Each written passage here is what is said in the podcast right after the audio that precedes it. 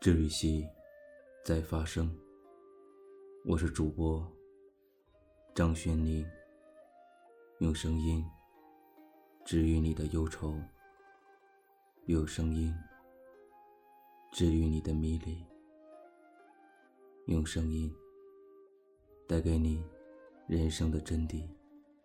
今天给大家带来一篇文章的名字叫做《女人，愿你优雅如书》。总说女人如花，因为花儿千娇百媚。可别忘了，花儿容易枯萎。总说女人如水，因为水是那么的温柔，那么的清澈。可别忘了，水的模样会因为盛水的容器的变化而改变。女人。你可以如花似水，但你更应该如书。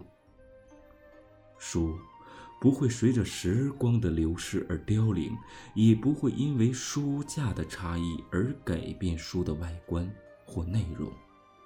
书只是静静的、独立的存在于世间，不管你读与不读，都在那里。所以，女人。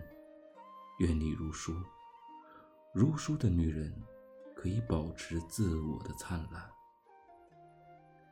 若想赢得更多的读者，赢得更高素质的读者，书的内容就要丰富，具有内涵，就要注重于外观。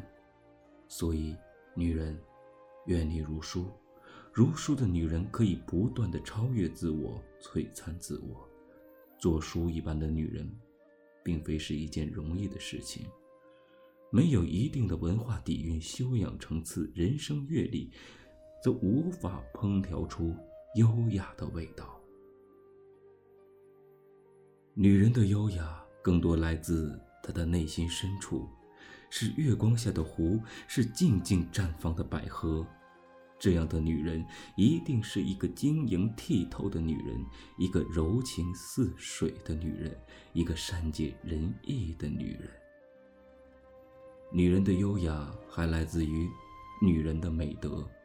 不善良的女人，纵使她倾国倾城，即使她才能出众，也不是优秀可爱的女人。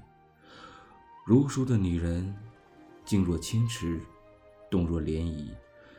朱自清先生有过这样一段对女人的描述：女人有她温柔的空气，如听箫声，如嗅玫瑰，如水似蜜，如烟似雾，笼罩着我们。她的一举步、一伸腰、一撩发、一转眼，都如蜜在流，水在荡。女人的微笑是半开的花朵，里面流淌着。诗与画，还有无声的音乐。如书的女人往往懂得内外兼修，懂得出彩自己。她们在不同的年龄段风格迥异，让读者欣然。童年的女孩像玲珑的漫画，青春的少女像朦胧的诗集，韵味十足的词。三十岁的女人像洋洋洒洒的散文，四十岁的女人像韵致的哲理小语，耐人寻味的心灵鸡汤。五十岁的女人像厚重的小说，每一个情节都让人心驰神往。六十岁乃至步入暮年的女人是实实在在的报告文学，让人由衷的感动，难以放弃。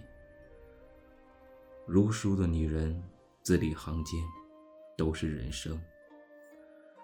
书页里面写着天真，写着单纯，写着追求，写着奋斗，写着爱，写着情，写着理性，写着包容，写着善良，写着坚强，写着感恩，写着淡定，写着幸福。